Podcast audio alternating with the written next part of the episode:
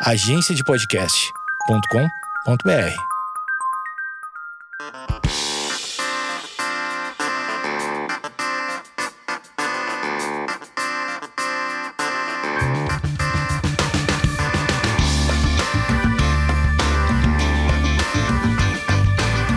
Esquizofrenóias no ar, estamos com ele, Daniel Araújo, e é o Daniel Pax. Eu quero começar primeiro perguntando de um lugar, as pessoas falam isso agora, né? De um lugar que não sei o que, não sei o que lá. Eu quero perguntar uma coisa: você é pastor ou é uma fake news? É uma fake news, né? É. Porque eu acompanho o seu trabalho, eu sei que você não é pastor. Mas é, procurando no Google sobre você, tem uma informação é, que é meio desencontrada, que parece ser pastor. Você não é pastor. Então, qual é o problema? Assim, eu, eu me tornei muito conhecido no meio gospel.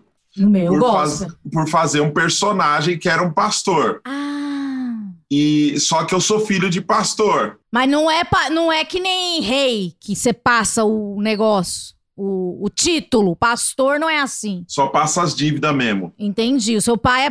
O seu, o seu padrasto, na verdade. Isso, meu pai de criação, meu padrasto. Eu, eu, eu sei da sua vida. Eu sou stalker. Caramba, que da hora.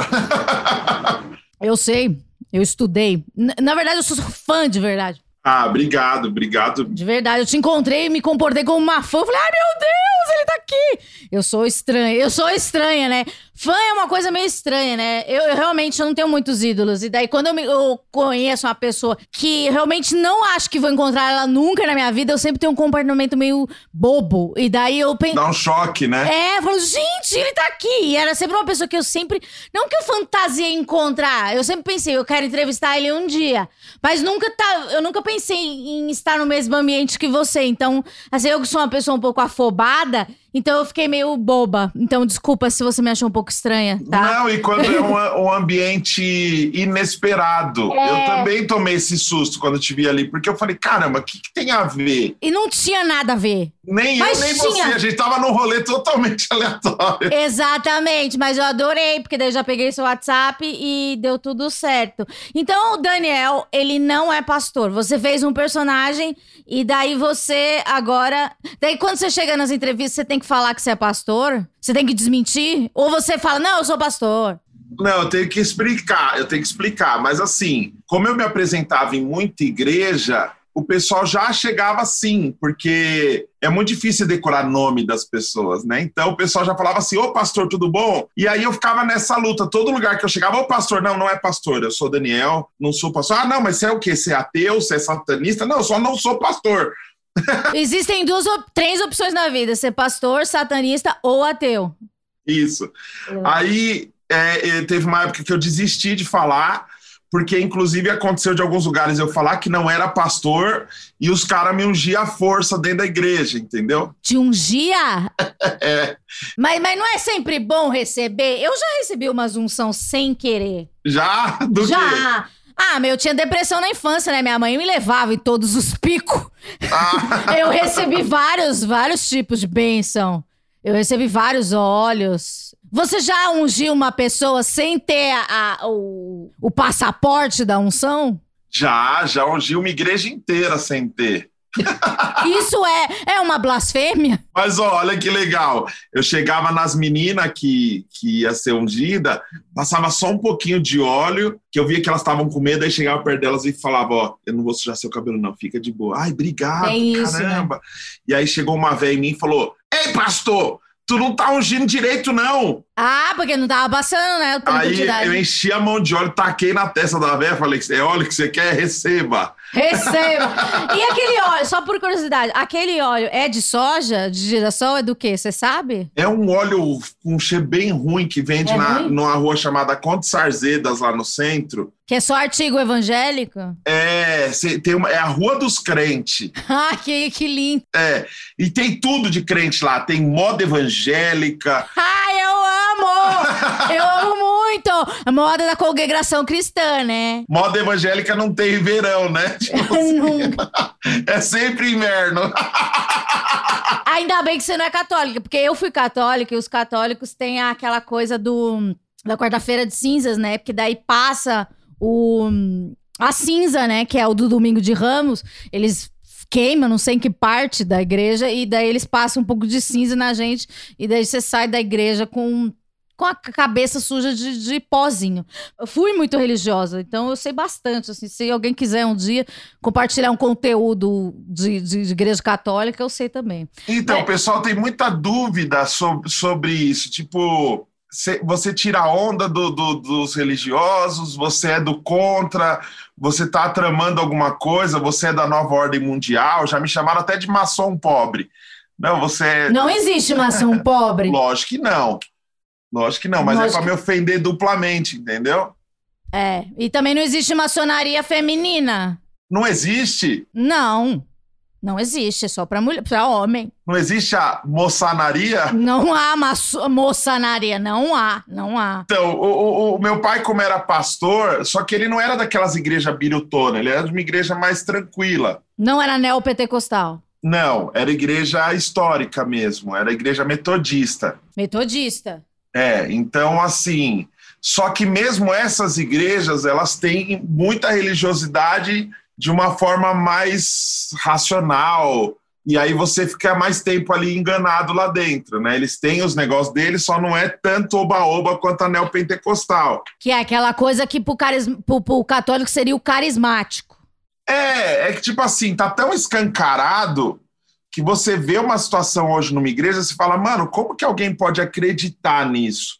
Como que alguém pode se convencer de um papo desse? Como que alguém pode ver uma, um- um- uma alegoria dessa e acreditar que isso é real, que isso é verdade? Mas quando você vai- é convidado nas igrejas, é, você vai mais nessas igrejas mais tipo presbiteriana, batista, ou você vai em todas, na Deus é amor? Então, na verdade, eu fui em todas, em todas que você imaginar. Hoje eu não vou mais em nenhuma igreja. Você vai mesmo no clube do Vinhoca. Eu vou no Clube do Minhoca, eu tô fazendo os clubes de comédia, eu tô recomeçando minha carreira como comediante, porque eu me tornei um comediante dentro de um lugar que não existia comédia, que é a igreja. Eu vi uma entrevista sua, não lembro aonde, mas você falava que você fazia turnê é, pelo mundo, até pelas igrejas evangélicas, etc. E alguém falou que aquilo que você- alguém do stand-up, se eu não me engano, tava falando que o que você fazia era humor, né? Que era um jeito que você tava fazendo, que você tinha esse personagem e tal. Mas você não sentia essa segurança. Daí, em algum momento, eu me senti muito parecida com você.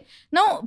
Não na parte do humor, mas na parte da insegurança, assim. Em que momento você acha que, que você se sentiu seguro pra ser o que você é? Entende?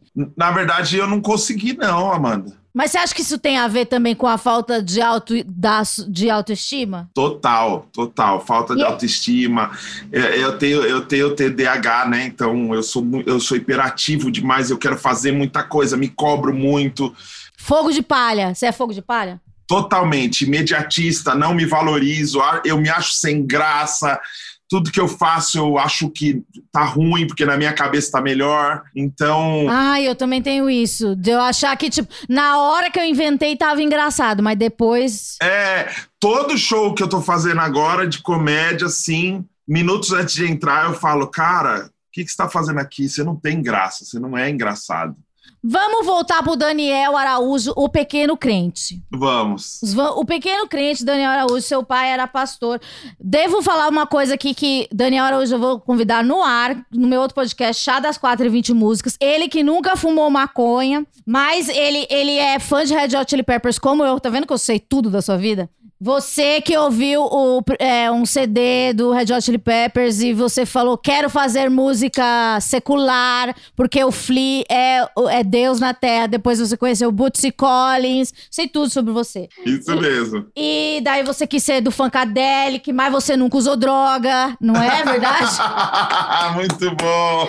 e eu, eu espero muito eu, esse programa que, que eu tô te chamando já, que é assim, você vai montar a sua playlist de 20 músicas e eu já tô esperando que a sua playlist vai ser a melhor do mundo. Eu e meu marido Vinícius, que somos fãs de Red Hot Chili Peppers e Funkadelic e fãs de, de Bootsy Collins, então a gente espera muito que a sua playlist seja a melhor. Vai ser, vai ser. Eita! Então, assim, você vai montar a playlist e depois a gente vai falar da sua vida. A gente vai. é, eu, na verdade, vou traçar um perfil psicológico da sua, da sua sua playlist, e, mas eu já sei tudo da sua vida, então vai ser muito fácil. Mas então, voltando lá. Você, aquele menino lá, gostava de. É, tocava o contrabaixo. Isso eu acho muito legal das igrejas evangélicas que traz, principalmente da, da periferia. Eu sou do Capão Redondo. O papel das igrejas evangélicas é muito importante. Assim, eu, eu, sou, eu sou de origem católica, mas eu, eu fiz escola é de sábado, não lembro, escola sabatina que chama, não lembro.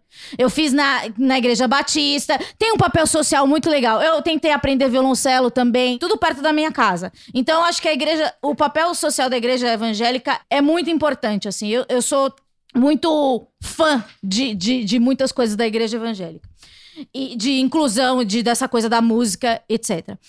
Mas é, imagino que é, isso também, dessa coisa do, do seu show que você fala do de que você não, não experienciou as coisas básicas da vida, né? Tipo, você só transou com a sua esposa, tem os seus filhos, é tipo, a sua vida sempre foi muito quadrada.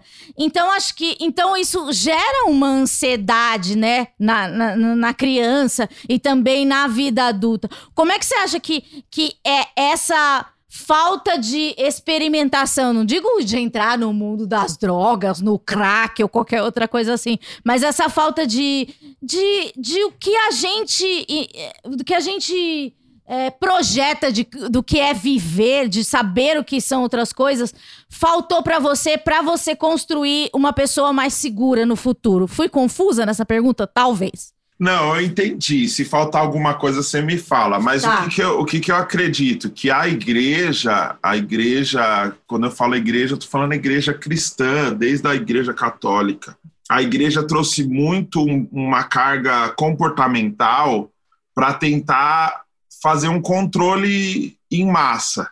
Então, tipo assim, é melhor eu falar que se meu filho colocar a mão na tomada, ele vai tomar um choque do que eu ensinar para ele que talvez ele tome um choque, talvez não tome, mas que o risco é dele. Não dá essa autonomia para a pessoa. A, a gente acaba ouvindo e aprendendo que todo mundo que tiver contato com o álcool vai ser um alcoólatra. Todo mundo que vai ter um contato com uma droga vai ser um cracudo é, é, todo mundo que. E não é isso, entendeu? Ah, eles vendem essa ideia para meio que. Ah, vamos salvar alguns aqui, entendeu? Hum. Então, por exemplo, o músico. Você falou sobre uma coisa muito importante que a igreja evangélica, mesmo que quase que sem querer, acaba, acabou promovendo esse lance de descobrir novos talentos, de, de, de incentivar a música, de ter um palco para o cara iniciante tocar toda semana e tudo mais, tem o seu, o seu bônus e tem o seu ônus.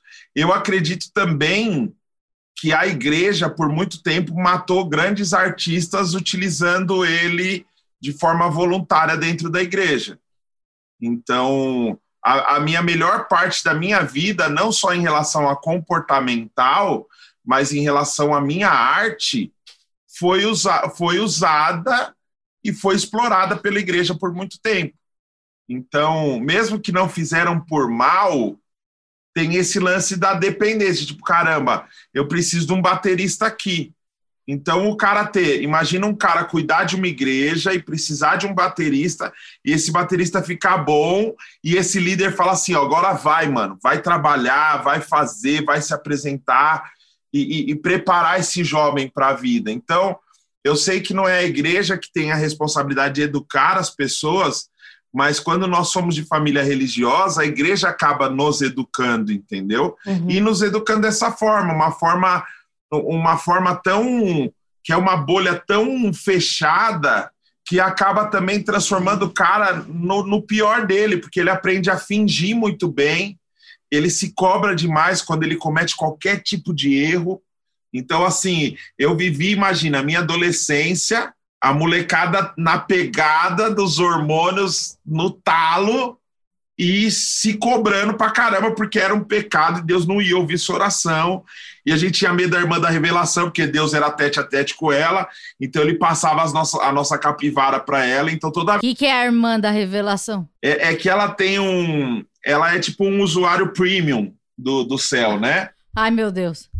Tem essa pessoa? É, ela é lado a lado com o pai, né? Então, assim. e quem que dá o passe? O pastor?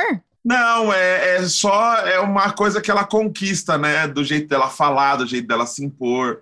Então ela chega, por exemplo, você vai visitar uma igreja hoje, essa irmã faz todo um. Ah! Aí chega em você e fala assim: Ei, você, querida, tenho visto uma tristeza muito grande. Eu vi você no seu quarto chorando no travesseiro e duvidando da existência de Deus. Deus está aqui para te falar: eu existo e eu vou fazer algo na sua vida. E aí você chora, porque é uma coisa que. Ah, de 400 pessoas que tem dentro de uma igreja, pelo menos 200 já choraram no banho ou choraram no travesseiro. ah, ela fala aquele bagulho que você quer ouvir. Ela é a Você mãe tá de, precisando. É a mãe de Iná Gospel. Então, assim, o crente fala que não, não, não pode acreditar em horóscopo, mas adora, adora a ciganinha gospel, entendeu? eu, eu acho que eu já caí nessa. Porque às vezes, quando você tá mudando de rádio, e você, eu, eu tinha depressão na, na, já na adolescência, e você tá mudando de rádio, e daí você ouve que a, e a pessoa te pega, porque ela fala assim: você tá sentindo isso, isso, isso. Fala, porra, é pra mim. Lógico. E daí é a irmã da revelação, é essa. Eu, eu já, já fui pego. Que tem uma pessoa nos ouvindo agora ah. que tá desanimada, tá com o nome sujo, não aguenta mais trabalhar e não, não ganhar suficiente é, ela tá encalhada, solteira, ninguém dá atenção para ela. Tipo, você acerta, entendeu? Só que como o ser humano ele, ele é muito individualista. Você fala que é para mim. É, foi para mim, não foi para ninguém, foi para mim. Ainda mais se vem com uma promessa de uma bênção que tá chegando, entendeu? Então, vem assim, ó, bênção. tô vendo um anjo com uma chave. Tô vendo um anjo com um contrato. Se prepara, porque você vai pegar um contrato, fica de olho. Aí, meu, no dia seguinte você acorda às seis da manhã para trabalhar. Aí você vai assinar algum contrato porque você mudou o seu modo de vida esperando que aquilo aconteça na real, né? Então é meio que um coaching esquisito, diferente, que já existia antes dos coaching. Você falou de uma coisa, você falou do menino do hormônio. Enquanto os meninos do, dos hormônios estavam lá, o que um menino que estava com hormônio sente que tava com hormônio também, mas ele não pode estar com o hormônio. O que que faz? Ele chora, ele faz o tipo aquele negócio do, do ele se bate, ele, ele reza. Exatamente, é o que acontece. Por isso que eu falei, acaba acaba trazendo o pior da pessoa, porque você sente um incompetente o tempo inteiro. E como ninguém confessa que faz, você nunca vai chegar para um para um pastor falar: Pastor, eu entrei no, num site e vi umas coisas porque eu gosto e sei lá o que. E ele vai falar assim: Normal, todo mundo já entrou. Ele não vai falar isso. Ele vai falar: Ó, Deus não gosta dessas coisas. Olha aquela mulher ali que está naquele vídeo, poxa. Ela é impura. Então, tipo assim, tem. tem tem é, é, é a fake news no seu extrato tem algumas verdades incutidas ali, então ele acaba falando um pouco sobre o machismo, por exemplo, então dá para você falar, pô, tem sentido isso que ele está falando, eu não posso apoiar isso, que eu quero, eu não quero essa moça fazendo essas coisas, tá ligado? É. aí ele fala essa parada para você e aí você vai embora, acaba fazendo de novo, aí você fica com medo de orar, você fica com medo de falar com Deus, porque você fala, mano, Deus tá puto comigo. Então não vou poder falar. Mas você acha que você enganava Deus? Não, você não engana Deus, você aprende a enganar as pessoas, né? Esse é o problema. Por isso que você se cobra tanto, porque você fala, putz, já era. Olha o que eu fiz. Poxa, agora já era, mano. Aí você fala, então eu vou parar de orar, que assim como Deus já se afastou pelo que eu fiz, agora eu corro menos risco. Então, aí você vai aprendendo a enganar as pessoas e fingir ser algo que você não é. Por isso que muita gente dessa aponta para o outro, porque se eu aponto para o seu defeito, ninguém olha para o meu. E quando você é o filho do pastor, qual é a carga?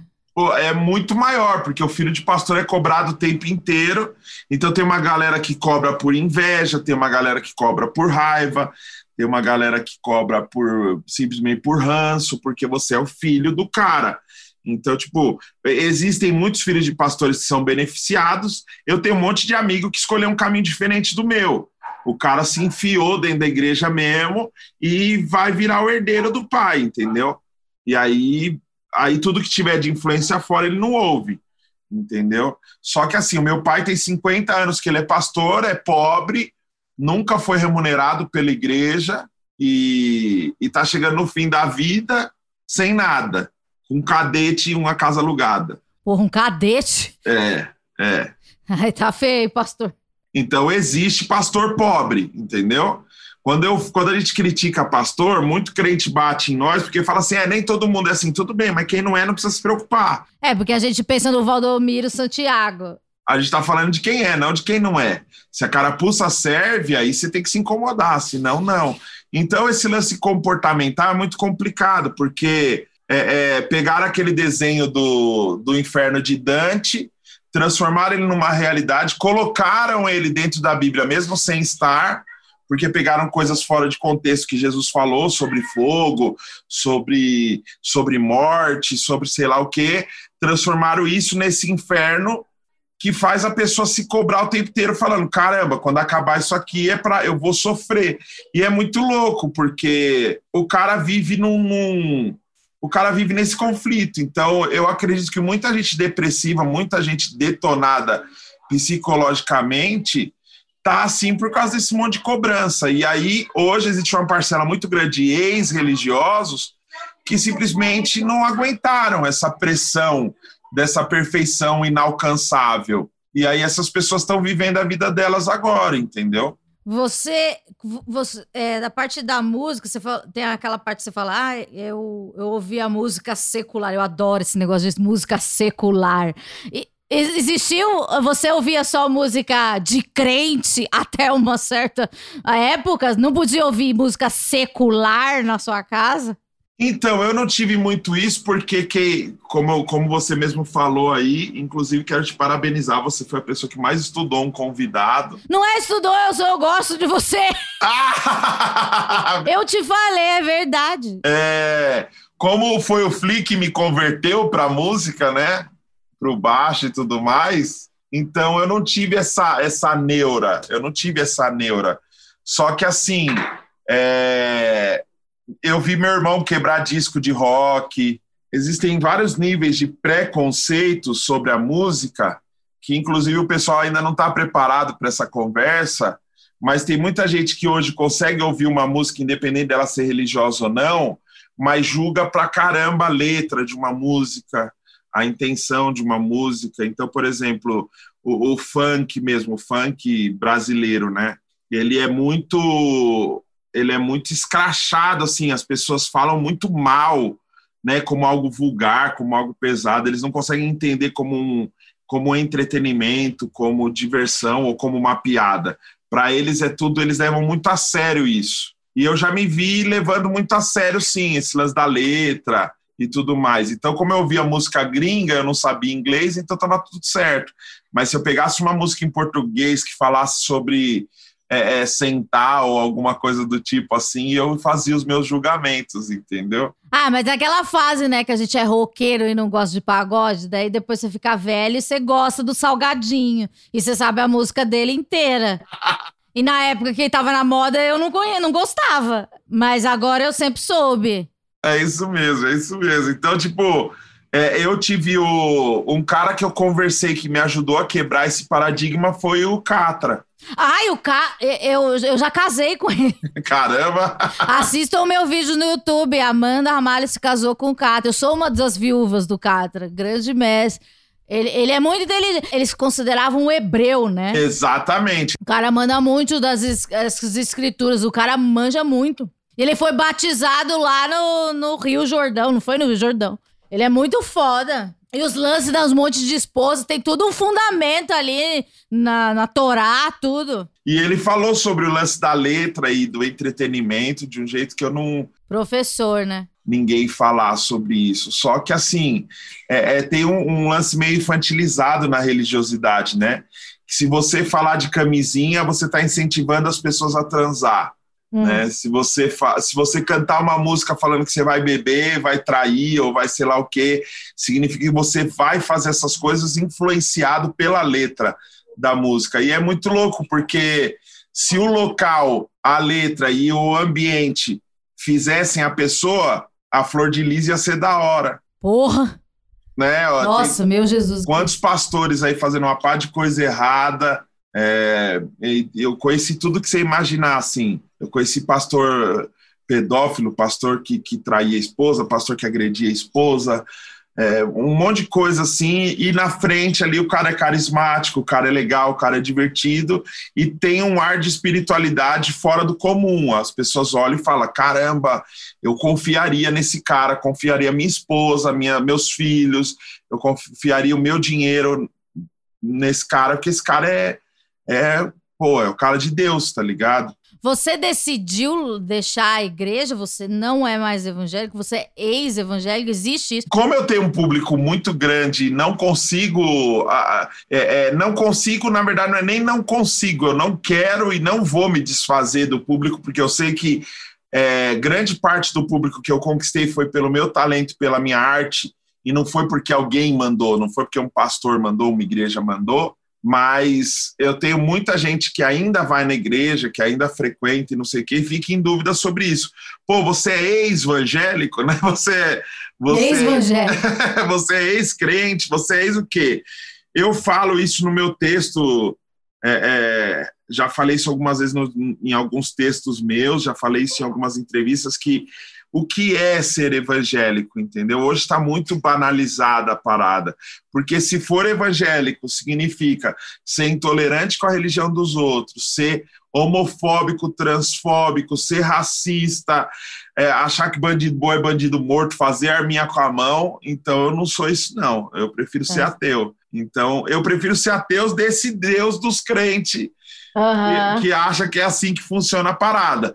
Porque o seu Deus é misericordioso. É, eu entendo que no, esse Deus nem na Bíblia tá, esse Deus que eles, que eles falam. Com na certeza. verdade, o que tá na Bíblia é o mesmo Deus que eles usam, que é um Deus que era usado na boca de gente, de gente gananciosa, de gente ruim, para justificar sua maldade, entendeu? Não, Deus mandou fazer, Deus mandou invadir essa terra, é, é, estuprar as pessoas, roubar a, roubar a terra roubar os despojos, matar as crianças e tudo mais. Pô, que Deus é esse? As pessoas não conseguiram entender, Amanda. E hoje, como a Bíblia é um livro muito antigo e já foi traduzido muitas vezes e se tornou um comércio, existem várias interpretações do mesmo texto.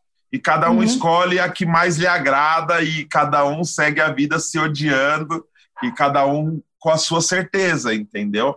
Eu não quero ser dono da verdade, eu quero fazer o meu trampo. Só que, como foi a única coisa que eu vivi na minha vida, eu vi o pessoal fazendo stand-up falando assim: não, comi três mulheres final de semana, Sim. não, porque eu fiquei bêbado, não, porque eu usei droga e, vi gnomo, e sei lá o que. A minha vida foi o quê? Dentro da igreja. Então, tipo, era a minha realidade. Não, não vivi nada, não bebi, não fumei, não matei ninguém, não era mulherengo porque ninguém queria. Eu lembro quando eu tinha quando eu tinha 15 anos, uma menina veio e me deu um beijo no fundo da igreja. Aí eu fiquei todo, nossa, aquele moleque prego, né? Aí ela pegou minha mão, pôs dentro da, da roupa dela assim, eu saí correndo, chorando. Ai, tadinho! Fui pedir perdão para Deus, sabe? Com a mão para cima. Ó, oh, Deus, me perdoa. Ai, tadinho! Eu encostei na charabaqueia dessa. então, é uma vida de culpa e uma, e uma ilusão de, de, de alegria, tá ligado? Tipo, ó, vem para Jesus que você vai ser feliz. Vem para Jesus que você... Que horror! É, como que você vai ser feliz? Não, ó, você vai ser feliz com ele. Você só precisa parar de beber, você não pode mais pintar o cabelo dessa cor, você não pode Ai, mais ficar usando piercing, ó, tatuagem tá errado, ó, a roupa não pode mostrar um bico nem os peitos, não, tem que ser desse jeitinho aqui. Ó, não pode assistir Big, Big Brother. Você era medroso? Até hoje, totalmente. Qual que era o seu maior medo, assim, um medo muito idiota? Então, eu. As minhas noites eram terríveis. As minhas noites eram terríveis, assim. Eu não podia ouvir uma panelinha na cozinha de madrugada, eu já achava que era o Satanás fazendo pipoca. Mas você achava que o Satanás ele andava por aí? E como na sua cabeça o Satanás era, ele era como ele era fisicamente? Descreva o seu Satanás. O meu Satanás? o meu Satanás é o chifronés vermelho, ele é vermelho. Tá, ele tá. Ele tá com um manto vermelho. É, com tridente, né? Ah, é o clássico. É, e magro, que Ah, porque gordo é gente boa, então ele era magrelão. E tinha fogo? Tem, tem dente afiado, tem fogo e tal. Ah, meu, eu sempre fui muito bundão com esses negócios. Eu tive paralisia do sono, né? Por um Hum. tempo. E aí, o que aconteceu?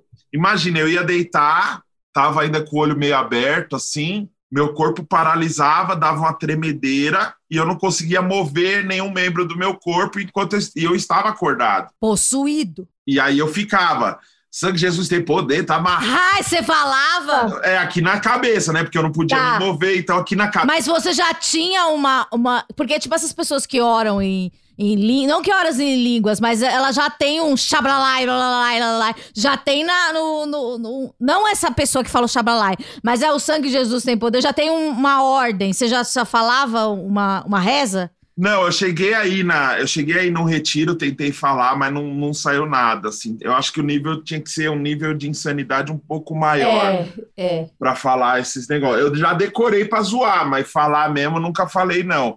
Mas eu tava lá, né? A gente vai de falando Jesus tem poder. É, os clichês gospel, de Jesus tem poder, tá amarrado. É, é, Satanás, sai daqui, solta meu corpo, me libere, não sei o que. Passavam cinco minutos, eu vou, voltava. Aí, beleza. Ai, falei, caramba, que coisa horrorosa, mano. Era o diabo mesmo. Mas você achava que o diabo entrava em você? Aí, na outra noite, não, eu achava que era alguma opressão maligna na minha mente, né? Mas porque você fez uma coisa muito má. Pô, isso, pro- E o que você fez de mal naquela semana? sei lá, tipo. Olha as minhas, as minhas maldades. Crente, eles são tão Nutella, né?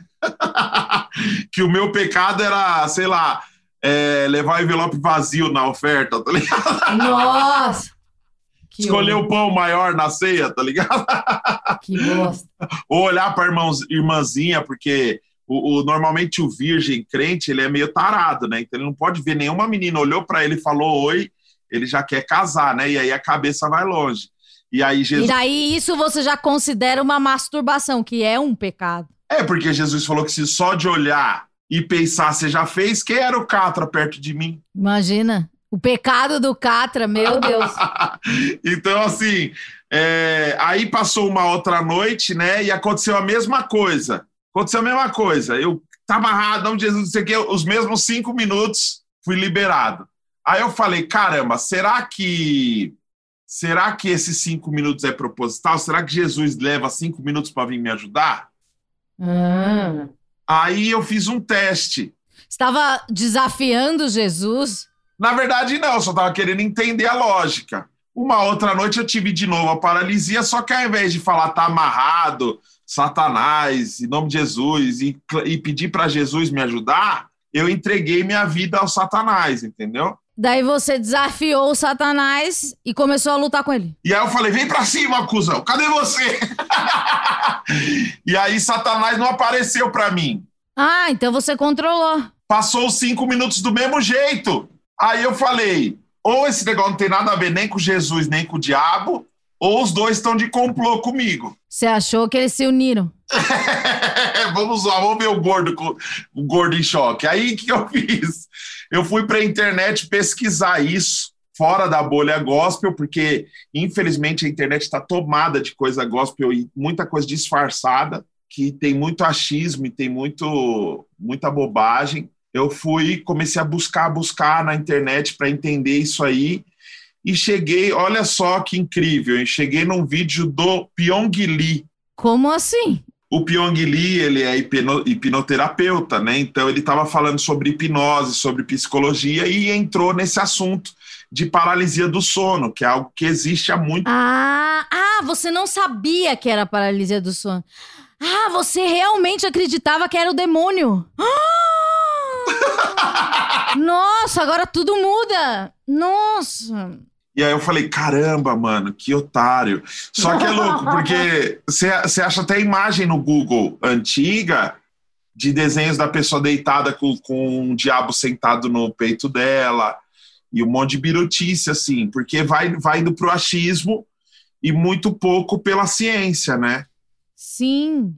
E aí eu, eu comecei a buscar isso e buscar isso em outras áreas também, Porque tem muito achismo, entendeu? Tem muito achismo. E, e, com o crente você nunca ganha uma discussão, porque a discussão sempre termina assim, ó. Ah, então é isso? Deus falou para mim assim. Então, se você não acredita, vai aí, vamos ver quem vai ganhar no final, tá ligado? Então não adianta muito você ficar brigando. Só que eu quis ressignificar minha vida, porque minha vida era uma vida de culpa, uma vida triste, entendeu? Mesmo sem fazer bosta nenhuma na vida, eu ainda me cobrava, porque nós nunca vamos ser bons o suficiente ao ponto de parecer é, é, ao ponto de ser o que a religião pede para que você seja. É isso que você falou, né? Que a religião pede, né? Porque Deus não deve ser um cara tão horrível assim que quer uma coisa, uma pessoa tão perfeita, né? Porque... Amanda, o, se Deus criou nós, você acha que ele permitiu isso? Caramba, então ele errou, não foi a gente.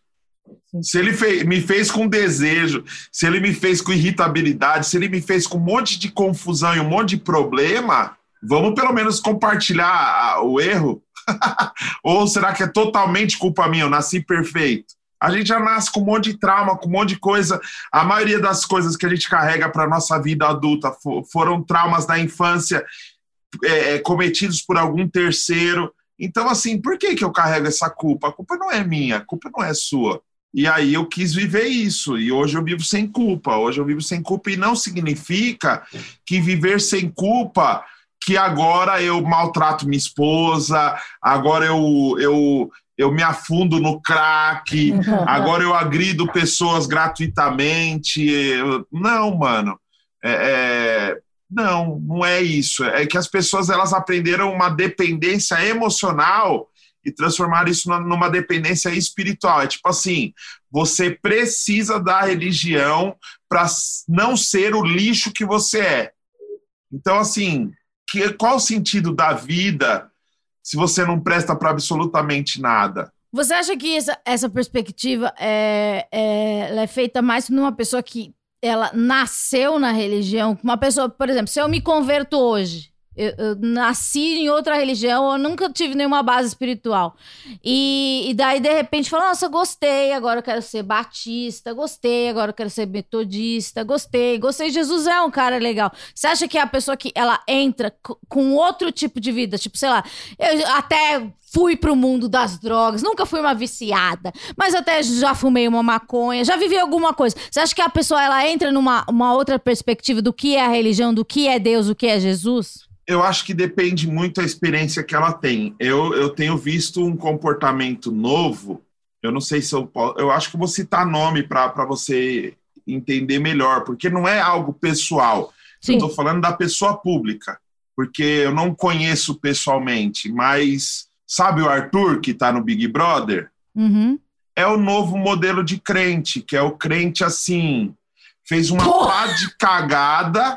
Aí agora ele tem uma experiência numa célula na casa do Yudi. Você sabe o que é célula? Eu não sei o que é. É, é um culto dentro da casa do cara, onde ele toca umas músicas, chora, fala de Jesus, lê a Bíblia e tá tudo certo. É tipo um culto. A Marquezine faz. O que eu sei da igreja é que você tem que ir na igreja no domingo. Essas pessoas, elas vão na igreja no domingo? Não, esse novo crente não vai na igreja ah. no domingo. Porque ele é famoso, então ele, domingo, ele... Ah! O Justin Bieber vai na igreja. Você entendeu? Então, tipo assim, é, é, você pega o Yudi hoje, você entra no Instagram do. É, ele, é, ele é ungido. É só cagação de regra, é só chatice. É o crente regenerado, né? É, então, ele fez um monte de cagada lá atrás. Algumas ele se arrepende, né? O, grande parte ele se arrepende, na real. Mas ele já fez. E eu que não come ninguém. Mas daí a gente pode estar tá fazendo um novo modelo de crente, o crente 3.0, que é o crente que nasceu crente. Ele foi lá. Agora você já vai fazer o quê? A gente vai trazer o quê? A gente vai pegar os psicodélicos, vai apresentar para você, trazer o livro do Fli do ácido, vamos trazer as coisas do ácido para você, você vai usar. Amanhã eu vou entrevistar a mo moça do psicodélico, eu vou, já vou anotar para você os que não tem risco de sequelar a vida, a cabeça, e a gente vai fazer uma experiência com você depois. Tá. Porque você, para quem não sabe, Daniel também foi um dos pioneiros do reality show brasileiro. Isso tem tipo uns 10 anos. Não tem, tipo, uns 10 anos? Deixa eu ver, foi. Tem. Sete anos. Que é um programa que hoje não pode passar. Lógico que não, era gordofobia pura. Que era o da, que, da Ana Hickman. Passava no Discovery, acho que deve ter no, no streaming do Discovery. Acho que também não deve, pode passar mais. Acho que eles apagaram. Caramba, Discovery não é o de animais? Hã? No Discovery não é aquele canal de animais? Não, tem Discovery Home and Health. ah, tá. É, tem o. Que é quilos. Como é quilos mortais? Mortais, é aqui nos mortais. Não, mas não é o quilos mortais que você participou. Você participou do Grande Perdedor. Não, o meu era o Além do Peso. Mas não é o Grande Perdedor, não era esse? É, é a versão brasileira do, do Grande Perdedor, né? Que, que consistiram? Explica um pouquinho pra gente. Ó, é porque é o seguinte: Esse programa é horrível. a minha mãe, obesa, ela gostava de assistir esse negócio na TV, porque passava três horas da tarde na TV aberta, então alcança o povão.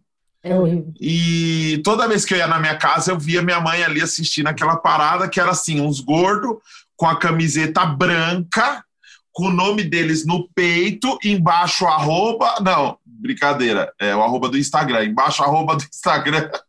Nossa, gente. E, e o peso, o peso do cara na barriga anotado assim, ó. E você tinha que perder. Tinha que Todo perder. semana tinha que perder. Se ganhasse um quilo, se ganhasse 100 gramas, o cara era eliminado. Então, direto eu ia na minha mãe, minha mãe tava comendo um Ruffles, assistindo o Haroldo tentando amarrar o cadarço, que era a prova do dia, sabe? Tipo assim, é- era como se fosse um Big Boy Brasil, sabe? Tipo, uma galera gigantesca tentando emagrecer e sofrendo pra caramba, mas eles tinham meio que um, um tesão por isso. Na verdade, eu acho que o ser humano tem, né? É, é uma, curios, é uma curiosidade mórbida sobre a obesidade mórbida, né? Então, a produtora da Record veio, porque minha mãe mandou meu irmão me inscrever. Ela mandou uma carta, ela mandou um e-mail.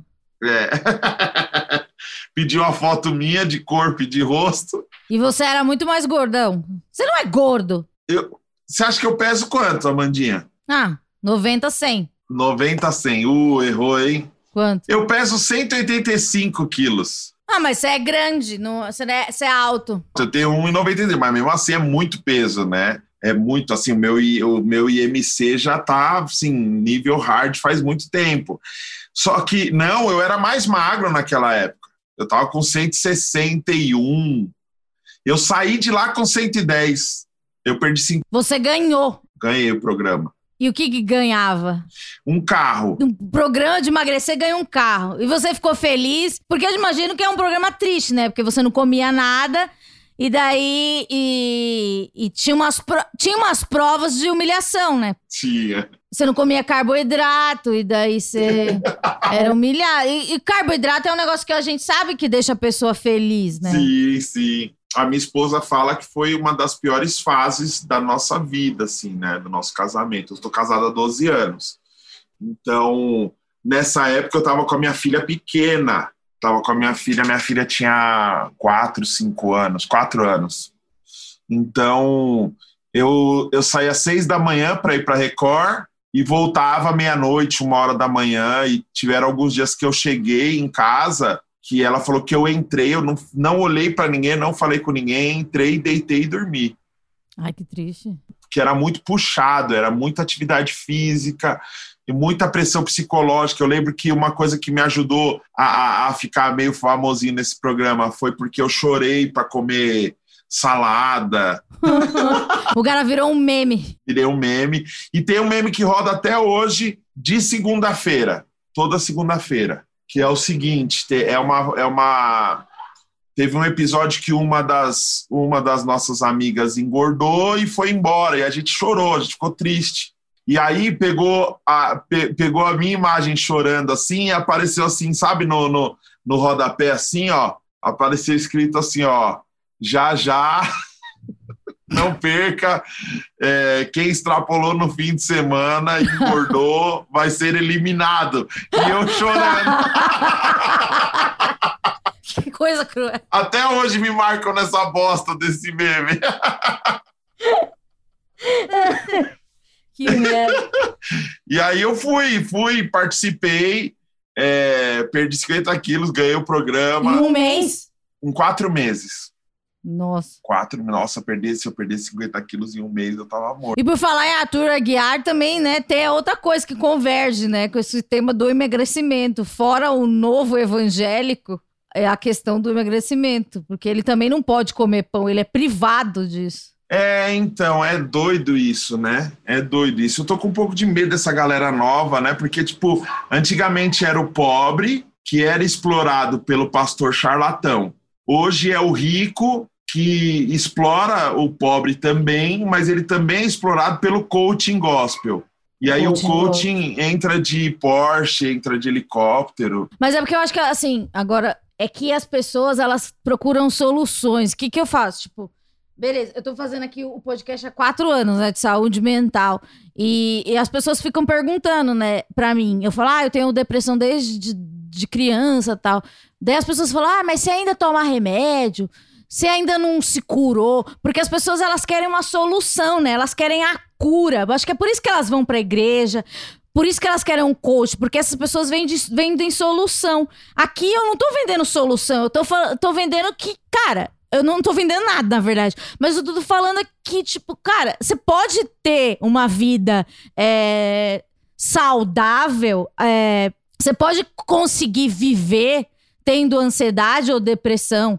Você pode viver, você pode conseguir sobreviver, você pode ter uma, uma perspectiva de vida boa. Você não, é, é, as pessoas acham que tudo tem que ter uma cura final, sabe? Tem que ter, tipo, o, é... Ah, eu me curei da depressão. Eu, eu, vejo muitas pessoas falando, fulano se curou da depressão. Cara, pra você se curar da depressão, você tem que pelo menos ter um ano de, de, de, de tratamento é, sério. Não existe uma depressão que se cura em três meses. Não, não existe também, tipo, um. Você não vai pra igreja em três semanas e Deus vai curar seu coração. É uma construção, tudo é uma construção. Não é um coach, um vender um curso que vai te vai curar da sua depressão. Ou uma pessoa que, que, que vende um curso, você vai emagrecer. Não, é, eu acho que quando a gente até procura no Google, a gente procura como emagrecer, sabe? Você vê que as pessoas elas querem tudo em como emagrecer em três semanas, sabe? Como sair da depressão em três dias. É por isso que é muito triste ver que as pessoas querem a, a, o final, mas o final ele não é tão simples assim, sabe? E muitas vezes a gente não chega no final. Que nem você falou, ah, eu participei de um reality show em em quatro meses eu perdi 50 quilos. Isso não existe na, na vida real. Não existe. É, é um sonho, sabe? 50 quilos na vida real. Ou é, é, é, essa moça que vende também esse negócio de, de, vai emagrecer as pessoas, ela emagrece os artistas, sabe? É, seria é muito lindo, né? Se todo mundo emagrecesse. Mas você sabe como a pessoa fica irritada. O que você viu? Tipo, a sua esposa disse que foi a pior época da vida dela. Poxa, você ganhou um carro, poderia ter sido a melhor época. Você passava na televisão, você tava mais magro, mas e daí? Sabe? As pessoas não, não pensam no, no, no, no processo, né? E o processo ele pode ser muito horrível. Né? Elas só acham a finalidade. E inclusive eu tive que eu tive que engordar de novo para salvar meu casamento, né? Porque eu fiquei muito sexy, né? Então eu não entendi a risada, desculpa. Porque daí você conseguiu transar pela, com a outra parceira, porque você fala que você transou com uma mulher na vida, né? não, não. Continuei só com ela, mas eu fiquei, né, charmoso demais, né? Magro e mulherada tava dando muito em cima, né? E tudo muda no corpo, né? Você tinha um carro? eu tinha um carro. é louco que assim, eu é, eu percebi isso também no meu trabalho, porque eu comecei a receber muita, muita, muita, muita, muita mensagem, porque foram. O, o, com o Pastorzão, eu gravei mais de 600 vídeos, foram mais de 200 milhões de visualizações na internet. Então, eu recebi mensagem assim de gente falando assim, cara, eu fui curado através do seu vídeo. Eu tive, um, eu tive um, um feedback gigantesco de pessoas depressivas que fala, falavam que eram curadas através do meu vídeo, sabe, Amanda? E você começa a acreditar isso no momento quando você é uma pessoa sem fundamento, uma pessoa bobinha, uma pessoa emocionada. Então, como você está dentro da igreja, nessa atmosfera aí, a gente começa a acreditar nessa, nessa ideia que, na real, eu acredito que o humor seja uma ferramenta Eu também acredito. mas ele não é a terapia. Ele Exato, é uma das vias. Eu acho que é, é aquilo, né? Que nem você. Eu vi- a menina que tava falando com você, ela ficou emocionada. Falou, ah, Amanda do Pânico. É claro que você emociona a- as pessoas de alguma forma. Mas eu acho que a gente é só uma via. É, e as pessoas elas têm que procurar o médico, a terapia, tem que procurar Jesus, tem que procurar os orixás dela e tudo que faz bem pra ela. Tipo, eu gosto de todas as religiões, eu acho que é, elas são importantes. E, e- e meditação, tem várias coisas que são legais. Só que você não pode anular a importância da outra, assim, tipo assim, falar, "Ai, eu, eu mesmo, assim, na- ao longo da minha vida, eu já falei, putz, eu vou largar todos os remédios e agora eu vou só ser da meditação. Não é isso, não, não é isso. A gente tem que. É, são vários pilares e a gente tem que ser sério com a gente mesmo, né? E tem o autoconhecimento também, que é o que você está fazendo. É tipo, tem coisas que a gente vai viver com isso. A gente precisa É. aprender a viver com isso. Se você perguntar para o Steve Wonder se ele apagaria totalmente a carreira musical dele em troca da visão, talvez ele não trocaria. E talvez, com visão, ele não teria feito o trabalho incrível e a obra incrível que ele criou, porque querendo ou não, uma deficiência dele é, é, aguçou outros, outros é, como que fala? Oh, meu Deus do céu. Outros sentidos, né? Outros E outros- sentidos, exatamente. Então, tipo, é, eu, eu sou daltônico. Eu sou daltônico. Ah, é? Sou. Você já usou aquele óculos? Tem um óculos, né? Eu tenho óculos aqui. Eu- E dá pra ver como a gente vê? Então, quando eu coloco óculos, dá pra ver um monte de cor, um monte de coisa, fica tudo mais colorido, mais irritante. Mas você acha chato? Ah, você acha irritante? Pra caramba, velho. Mas daí você vê o Butsy Collins, ele é, ele é irritante, né? É, então, mas vocês veem o patati patatá em tudo, mano. Eu, Ah, você vê o Butsy Collins é chato, não é? eu vejo o Boots, eu, eu vejo o Bootsy Collins é, um tonzinho menos gritante, fica, Uhum. tá tudo certo. Deve ser mais legal, né? Então, assim, eu, eu aprendi a lidar com isso. Trabalhei com design muitos anos da minha vida. eu Olha só. desenhava e eu fazia umas paradas. É lógico que a deficiência tem um lugar que ela te, te, te, te prejudica e não tem como. Então, eu fui procurar um trampo na gráfica. O cara falou: Meu, viu, viu minhas artes, pagou um pau. Falou: Caramba, que legal, porque você também desenha. Então, é, eu tinha mais ferramentas para utilizar para fazer uma arte, né?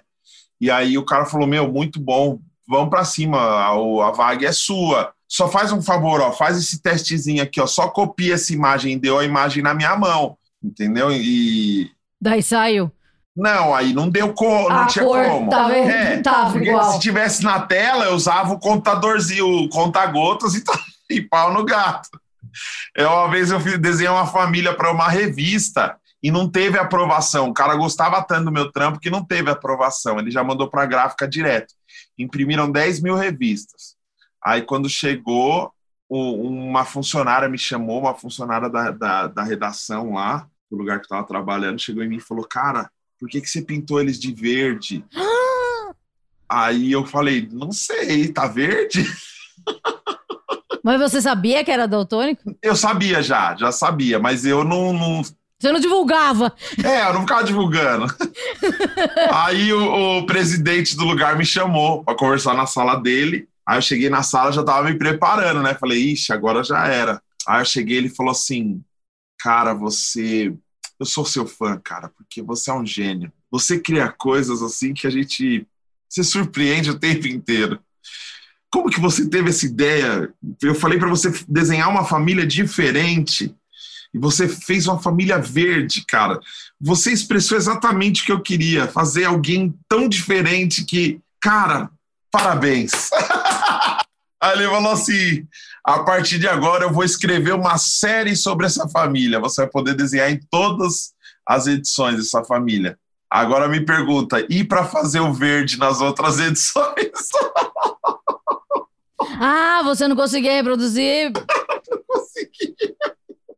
Porque não foi de propósito, caramba. Que Então eu peço ajuda para minha filha, às vezes, sabe? Eu tô fazendo a arte aqui. O meu estúdio é todo roxo, meu logo é roxo. Para mim era azul, eu enxergava azul. Aí, vira e mexe, eu tô fazendo uma arte que eu falo, filha, cadê o roxo? Ela, pai, tá aqui, ó. Aí eu, pum, pego no, no Photoshop, ah, beleza, obrigado. Aí ela olha para mim assim, passa a mão no meu rosto e fala assim, tadinho, tadinho oh. do meu pai. E a sua filha, ela já está sendo criada com os preceitos evangélicos? Graças a Deus, não. Assim, se você perguntar se ela é evangélica, ela vai falar que que é isso, que ela não. Eu, eu evito, sabe? Eu tenho uns amigos muito evangélicos, eu até evito dela ficar andando muito, que é fogo, meu. Ela fica meia hora com eles, já volta falando estranho, cantando umas músicas ruins. Aí. Não, eu tô tentando ensinar minha filha a ser uma boa cidadã, ser gente boa. E ela é, tá com 10 anos, gente boa pra caramba, aprendo muito com ela e eu acho totalmente nocivo você criar um filho, por mais que você ache que está protegendo, porque não protege nada e gera esse crente que você falou, o crente 3.0, que na verdade ele já existe, porque tem muita gente que acaba saindo na igreja depois de tanta opressão que essa pessoa ela quer viver tudo que não viveu, ela quer tirar o atraso. Então você imagina, eu fiquei, 20, eu fiquei 20 anos na igreja tocando de graça, sem fumar, sem beber, sem comer ninguém. Já pensou se eu saio e quero tirar o atraso disso? É, é, seria bizarro. Então, as pessoas precisam ter experiência delas para entender o que é bom e o que não é para elas. E é louco que a, a Bíblia ensina isso. Tudo me é lícito, mas nem tudo me convém. Eu não posso me deixar ser dominado por nada. Então, hoje eu sou é, é, eu sou a favor da descriminalização e da legalização das drogas. Isso não significa que eu quero isso para eu usar drogas, sabe? Porque hoje eu não acredito que cerveja seja pecado, que eu acordo de manhã e escovo os dentes com cachaça, sabe? É, é, caramba, é, é, é, crescer. O que a gente precisa é crescer em qualquer lugar, dentro da igreja, fora dela. E tem muita gente que faz coisa errada dentro da igreja e fora da igreja. Por isso que eu acho que essa nova geração de, de artistas ou de influencers que fizeram muita cagada lá atrás e agora estão crentes e agora vivem essa culpa. Eles estão vivendo exatamente o que eu vivi, só que depois de fazer um monte de merda, entendeu? Então, tipo, esse negócio de ficar essa choradeira o tempo inteiro, essa post essas postagens com música gospel de fundo, Olha, Deus me tocou aqui, que ó. Mas você não tá ligado mais quem é o cantor do momento? Não tem mais a Aline Barros do momento? Então, você acredita que eu que me chamaram para apresentar um festival, um, uma premiação de música gospel agora foi mês passado. Não, foi esse mês, foi esse mês. No Espaço das Américas. Você foi? Fui, fui. Me pagaram, eu fui. Mas da hora, foi da hora? É, foi da hora sim, porque eu tirei onda, eu aloprei, falei um monte de merda, mas todo mundo gostou, porque é humor, né? Então a galera gosta.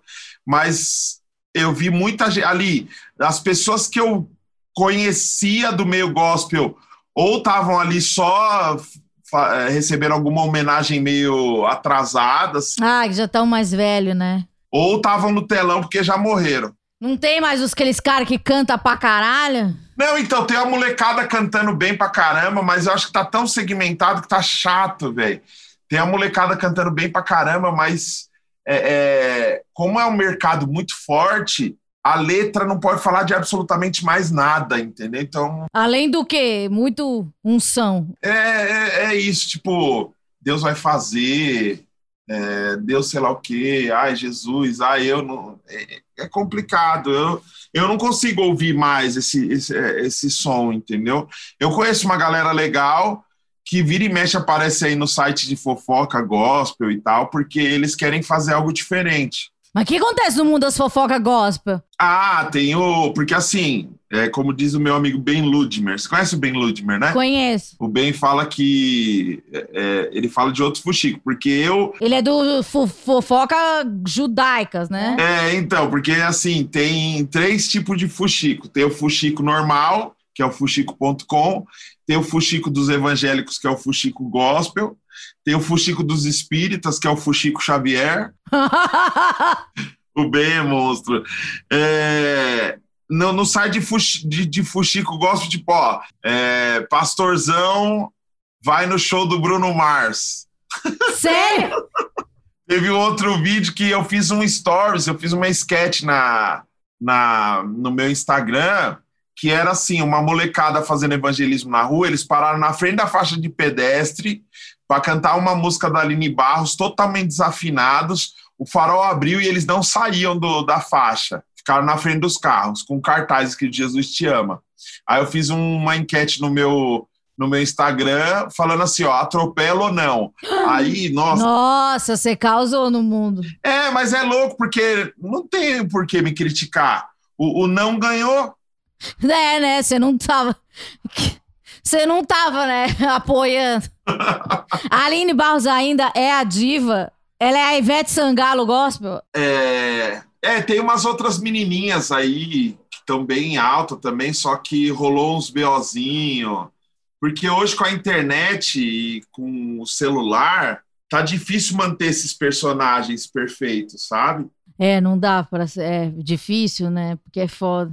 Tem uma cantora bem famosa no meio gospel que é nova, ela é nova pra caramba e vive cagando regra, Bolsonaro. Daí ela foi na farofa da GK. É, e aí isso, aí tipo, aí casou e separou e casou de novo e não sei o que, então tipo assim, vive cagando regra pra todo mundo. Não tem aqueles Reinaldo e Iriel que no, no, no. No Raul Gil? É, eles eram bonitos, né? Usava roupa de casamento. Eu gostava. É muito brega isso. Eles eram muito de Deus. que legal, gente, que você enxerga as coisas. Eles eram muito de Deus porque se vestiam de padrinho de casamento de. Aham! de pobre total! Aquelas roupas da tre- do, do Largo 13. Meu, eu queria agradecer e dizer que você já tá convidado para outro podcast, que é presencial, né? Você não precisa arrumar o seu estúdio, mas daí eu passo mais informação. Ele achou que tinha que, que ter estúdio. Gente, eu sou uma, a pior pessoa para produzir podcast. Não, Obrigada. é, é- é que eu tô tão no piloto automático que quando a pessoa fala quer participar do, do- do- da minha parada, e quando a pessoa fala que é live, eu já entendo que é áudio e vídeo. Não, profissional. Queria agradecer e para as pessoas seguirem é O Daniel Pax no Instagram, canal Pax no YouTube, tem o, o meu podcast. Inclusive, estou aqui publicamente te convidando para vir no meu podcast. No- claro já. Eu e se vou. você quiser fazer um som, quiser que, que indicar alguém para fazer um som no seu dia, pode indicar que aqui tem bateria, tem amplificador, tem tudo. A gente pode fazer um som e trocar aquela resenha. É nóis. Então, semana que vem a gente volta. Pax nos estádios. E. que mais? Semana que vem a gente volta. E em breve, Daniel Pax no Chá das 4 e 20 Músicas. Com o a melhor playlist com Funkadelic. Só isso que eu tenho a dizer. Eu tô pedindo Funkadelic. Tchau. Um beijo. Beijo.